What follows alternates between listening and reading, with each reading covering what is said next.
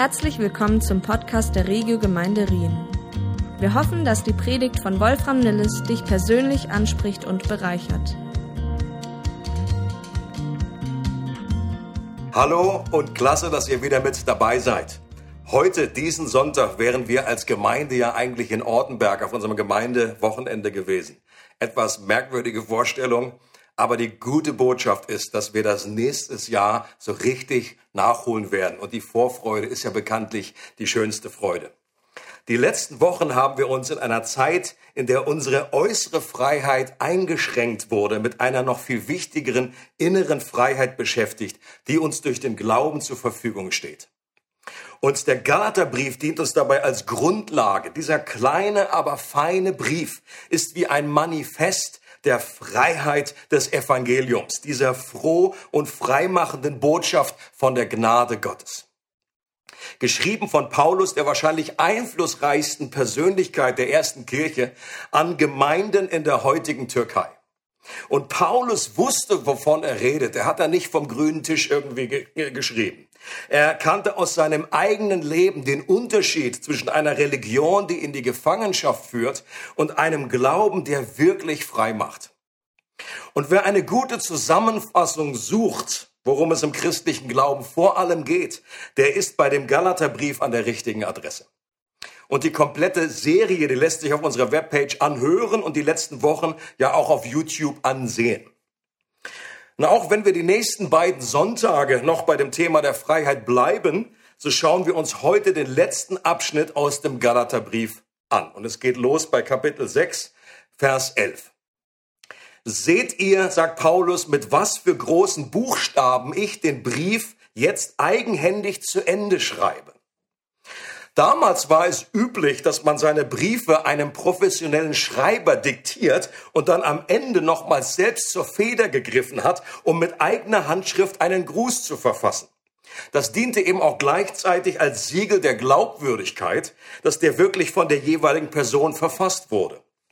Und manche verstehen Paulus an der Stelle hier so, als wenn die großen Buchstaben ein Hinweis auf sein Augenleiden wären und deswegen Paulus großen Buchstaben, weil er nicht mehr so gut sehen konnte. Aus meiner Sicht wahrscheinlicher ist die Theorie, dass Paulus tatsächlich alle Buchstaben groß geschrieben hat, um am Schluss nochmals die zentralen Aussagen hervorzuheben. Auf dem Computer würden wir heute die Shift-Taste drücken und dadurch dann alle Buchstaben groß machen. Und es geht dann weiter. Er sagt, jene Leute, die versuchen, euch zur Beschneidung zu zwingen, tun das, um sich mit Hilfe dieser rein äußerlichen Sache Anerkennung zu verschaffen. Und eigentlich wollen sie damit nur der Verfolgung ausweichen, die mit der Botschaft vom Kreuz Christi verbunden ist. Es geht diesen Beschnittenen ja auch gar nicht darum, das Gesetz zu befolgen. In Wirklichkeit fordern sie euch nur deshalb zur Beschneidung auf, weil sie dann voll Stolz darauf verweisen können, dass ihr euch dieser äußerlichen Zeremonie unterzogen habt.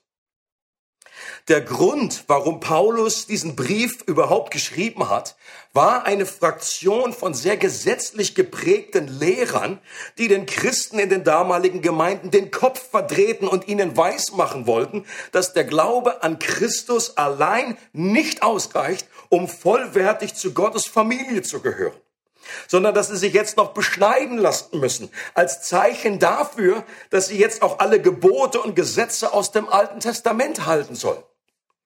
Und dieses Evangelium Plus, das war für Paulus nicht nur irgendwie ein etwas falscher Akzent, sondern ein komplett falsches Evangelium, das den Christen ihre gerade erhaltene Freiheit wieder wegnimmt und sie dessen wieder beraubt.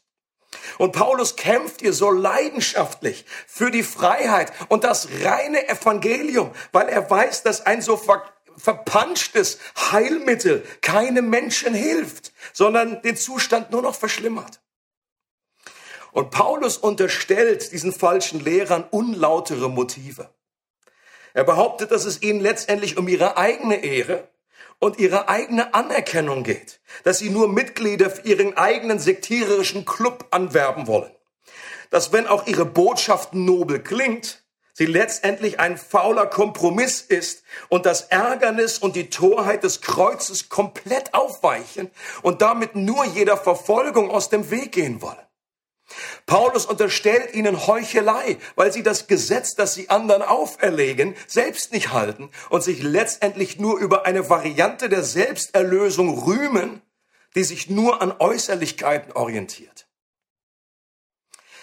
Und Paulus stellt dem entgegen äh, und bringt eine völlig andere Perspektive und sagt in Vers 14, für mich jedoch ist es unmöglich, auf irgendetwas anderes stolz zu sein als auf das Kreuz von Jesus Christus, unserem Herrn. Durch ihn ist die Welt für mich gekreuzigt und durch ihn bin ich für die Welt gekreuzigt.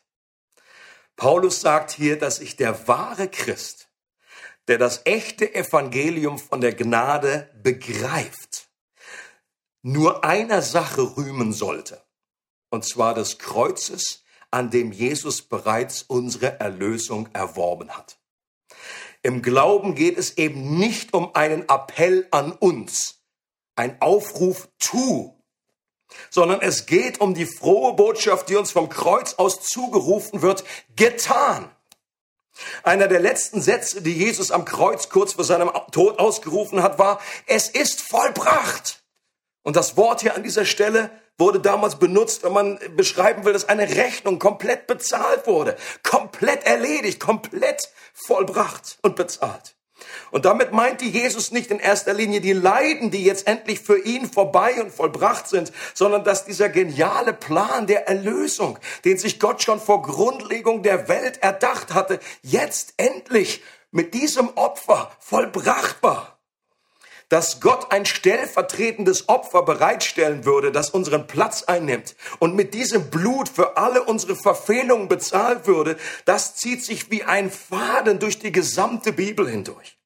Das ist der zentrale Gedanke in jedem einzelnen Buch der Bibel.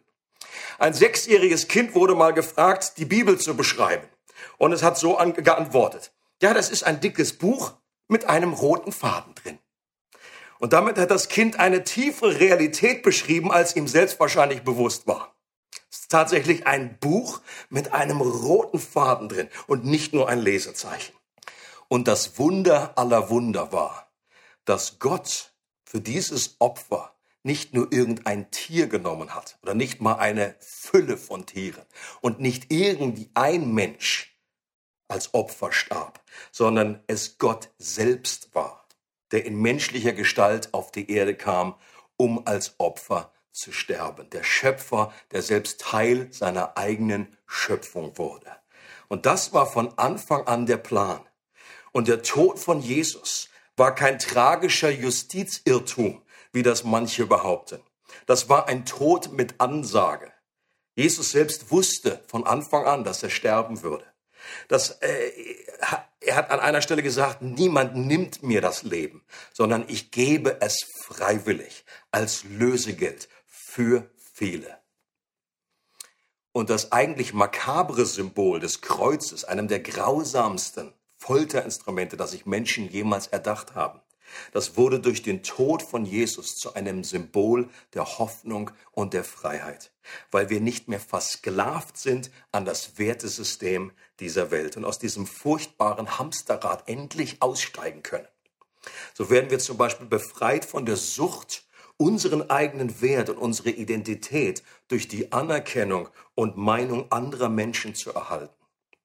Und diese Freisetzung geschieht, wenn wir auf das Kreuz schauen und erkennen, dass Gott selbst, der Schöpfer des Universums, für uns ist, dass er mich liebt und dass seine Liebe so groß ist, dass er seinen Sohn gesandt hat und dass er für mich gestorben ist. Jesus sagt an einer Stelle, es gibt keine größere Liebe als die, dass jemand sein Leben gibt für seine Freunde. Und wir werden auch befreit von dem Zwang, erfolgreich sein zu müssen und mit den meisten Spielzeugen am Ende des Lebens zu sterben. Weil das Kreuz diese Dinge durchkreuzt und uns Dinge aufzeigt, die viel herrlicher und kostbarer sind. Zum Beispiel ein reines Gewissen zu haben, Vergebung aller Schuld zu erleben, Frieden mit Gott zu besitzen, eine Perspektive für ein Leben, das über dieses irdische Leben hinausgeht, echte Freiheit zu haben im Inneren. Das alles Geschenke, die im Paket des Evangeliums enthalten sind, die so genial sind, dass alles, was diese Welt zu bieten hat, im Vergleich verblasst. Und es ist, als wenn wir der Welt abgestorben sind und nicht mehr nach ihrer Pfeife tanzen müssen und nicht mehr von ihren Werten kontrolliert werden. Und gleichzeitig führt eine himmlische Orientierung nicht dazu, dass wir zu weltfremden, verschrobenen Heiligen werden. Das Gegenteil ist der Fall. Natürlich gibt es solche, aber das ist nicht notwendig so. C.S. Lewis, der berühmte Autor der Narnia-Geschichte, der Christ geworden ist, nachdem er jahrelang überzeugter Atheist war, schreibt, greife nach dem Himmel und du wirst auch die Erde bekommen. Aber greifst du nach der Erde, wirst du keines von beiden bekommen. Paulus schreibt dann weiter, worauf es nämlich ankommt, ist weder beschnitten sein noch unbeschnitten sein. Entscheidend ist nur eins, ein neues Geschöpf zu sein. Allen, die sich an diesen Grundsatz halten, schenke Gott seinen Frieden und sein Erbarmen. Sie sind das wahre Israel Gottes. Paulus fasst hier nochmals die zentrale Aussage des ganzen Galaterbriefs zusammen dass es nicht um irgendwelche Äußerlichkeiten geht. Es kommt nicht darauf an, ob jemand beschnitten ist oder nicht beschnitten ist. Es kommt nicht darauf an, wie sehr wir uns an gewisse Regeln und Gebote erhalten und orientieren. Selbst die guten Gebote, die ja eigentlich von Gott kommen, können wir nicht einfach so umsetzen. Die Zeit des Gesetzes im Alten Testament sollte den Menschen aufzeigen, dass wir aus eigener Kraft nicht in der Lage sind, die Gebote zu erfüllen. Was Gott stattdessen vorhatte, war Menschen von innen her umzugestalten. Eine Erneuerung ihres Herzens. Eine Veränderung, die so krass ist, dass Paulus von einer neuen Schöpfung redet. Und an anderer Stelle drückt er es so aus. Wenn jemand zu Christus gehört, ist er eine neue Schöpfung. Das Alte ist vergangen. Etwas ganz Neues hat begonnen. Und diese Neuschöpfung, diese neue Geburt, die geschieht durch den Heiligen Geist. Und genau das feiern wir ja heute an diesem Pfingst fest, an diesem Pfingstsonntag. Und wir erinnern uns daran, dass bei dem ersten Pfingsten nach der Auferstehung keine neuen Steintafeln irgendwie ein Update von den Geboten, ein Gebot 2.0 vom Himmel kam, sondern was vom Himmel kam, das war eine Person. Und zwar die Person des Heiligen Geistes, der die Menschen damals erfüllte und sie von innen heraus umgestaltete und ihnen die Kraft gab, so zu leben, dass sie die Gebote nebenbei erfüllten. Jemand hat gesagt, wenn wir bewusst dem Geist Gottes folgen in unserem Leben, dann erfüllen wir das Gesetz nebenbei. Wir werden zu Menschen, die Gott und andere Menschen lieben und mit diesem einen Gebot erfüllen wir alle tausende Gebote. Das ist die Freiheit im neuen Bund. Als ich damals zum Glauben kam, habe ich das genauso erlebt, dass ich mich wie neu geboren fühlte, dass mein Herz von innen her erneuert wurde, dass mein ganzes Wertesystem verändert wurde, meine Sicht auf das Leben und was wirklich zählt, wurde komplett verändert. Ich sah zwar immer noch so aus wie vorher und meine Persönlichkeit, die war jetzt auch nicht komplett verändert, aber doch war ich eine andere Person. Ich war anders als vorher und jeder, der mich vorher kannte, der konnte das auch bestätigen. Und Paulus sagt, dass jeder, der durch den Glauben mit Christus verbunden ist, der in Christus ist und in dieser Weise von Gott neu geschaffen wurde, der gehört zu dem wahren Volk Israel. Der gehört zur neuen Familie des Glaubens. Er ist ebenfalls ein Nachkomme Abrahams und hat eine neue Beschneidung des Herzens erlebt, die wirklich ausschlaggebend ist und auf die die andere Beschneidung ja eigentlich nur hingewiesen hat. Und jetzt sagt Paulus, in Zukunft soll mir niemand mehr mit diesen Dingen zur Last fallen. Denn die Narben, die ich an meinem Körper trage, zeigen, dass ich im Dienst von Jesus stehe und an seinem Leiden teilhabe. Und als Jude trug Paulus auch das Zeichen der Beschneidung. Doch er sagt, dass er ein anderes, deutlicheres Kennzeichen der Nachfolge an seinem Körper trägt. Und das sind die Narben an seinem Körper, die er erhielt, weil er Jesus nachfolgte und weil er so oft ins Gefängnis geschmissen wurde, weil er bestraft wurde und, und, und. Ironischerweise war die Verfolgung, die die falschen Lehrer versuchten zu umgehen, für Paulus gerade eine Auszeichnung und ein Kennzeichen dafür, ein Botschafter des wahren Evangeliums zu sein. Ganz in Übereinstimmung mit der Aussage seines Herrn, dem er folgte. Der sagt, denkt an das, was ich euch gesagt habe. Ein Diener ist nicht größer als sein Herr. Wenn sie mich verfolgt haben, werden sie auch euch verfolgen. Und natürlich war Paulus jemand, der in besonderer Weise Verfolgungen ausgesetzt war und dazu auch von Jesus speziell bei seiner Bekehrung berufen wurde. Und doch gilt das gleiche Prinzip für jeden Christus-Nachfolger, dass wir mit einem gewissen Maß an Verfolgung und Anfeindung und Ausgrenzung und Spott rechnen sollten. Allein aus dem Grund, weil wir Jesus folgen, weil wir nicht mit, sondern gegen den Strom schwimmen weil wir andere Werte vertreten, anders reden und handeln und diese Welt nicht mehr wirklich unsere Heimat ist und da wirklich zwei Welten aufeinandertreffen. Und ganz zum Schluss sagt Paulus, die Gnade unseres Herrn Jesus Christus sei mit jedem einzelnen von euch, liebe Geschwister. Amen. Und ganz am Schluss betont Paulus nochmals die Gnade, mit der er den Brief auch begonnen hat. Dieser fast außerirdische Begriff der nicht von dieser Welt ist und den es eigentlich nur im Christentum gibt. Gnade bedeutet, dass Gott uns bedingungslos liebt und unabhängig von unserem Beitrag beschenkt. Einfach so, um Jesu willen. Wir werden errettet aus Gnade allein, durch den Glauben allein, durch Christus allein. Das war so ein Banner, ein Motto, was durch die Reformation getragen wurde. Wir können auch nichts tun, dass Gott uns mehr liebt und nichts tun, dass er uns weniger liebt. Das bedeutet Gnade. Und so wie am Anfang und am Ende des Briefes die Gnade steht, so soll unser Leben auch von Anfang bis Ende von der Gnade Gottes bestimmt werden. Und der Galaterbrief erinnert jeden Christen daran, wie schnell wir die Gnade Gottes und damit unsere Freiheit aus den Augen verlieren können. Er erinnert uns daran, dass wir alle an Evangeliumsschwund leiden und wir schnell wieder in verschiedene Varianten der Selbsterlösung und Gesetzlichkeit hineinrutschen können, wenn wir nicht unsere regelmäßige Ration der Gnade Gottes zu uns nehmen. Und deshalb erinnert Paulus immer wieder die Christen daran, äh, stark zu werden in der Gnade, wie das zum Beispiel in 2 Timotheus 2 heißt. Und wenn du dieses geniale Geschenk der Gnade noch nie von Gott empfangen hast, dann wartet das kostbarste Geschenk und die größte Freiheit noch darauf, von dir entdeckt zu werden. Und diese Entdeckungsreise kann mit einem einfachen Gebet beginnen. Und ich möchte dich jetzt einladen, dieses Gebet mit mir gemeinsam zu beten, da wo du gerade bist, zu Hause. Das kann äh, leise sein in deinem Herzen oder das kannst du auch wirklich bewusst laut mit nachbeten. Jesus, ich wende mich vertrauensvoll an dich. Wenn es stimmt, dass du aus Liebe den vollen Preis für meine Erlösung am Kreuz bezahlt hast, dann möchte ich dieses Geschenk auch in Anspruch nehmen. Ich bitte dich, dass du mich durch deinen Geist zu einem neuen Geschöpf machst und mir ein neues Herz schenkst, das dich liebt und deinen Willen tun will. Ich übergebe dir die Herrschaft meines Lebens.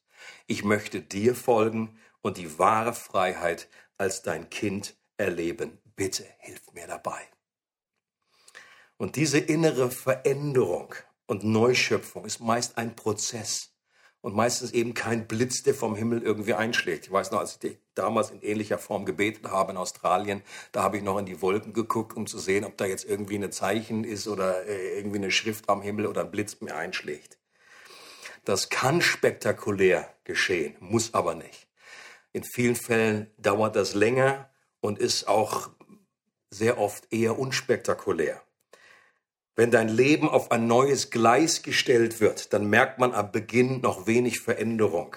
Aber nach längerer Zeit, wenn du zurückblickst, dann merkst du vielleicht, dass dein Leben jetzt in eine absolut neue Richtung sich bewegt.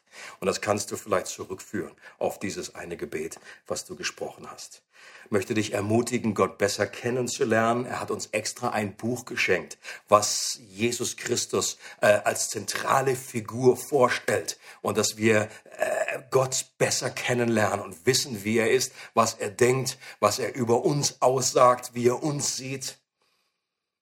Und such die Gemeinschaft mit anderen Christen.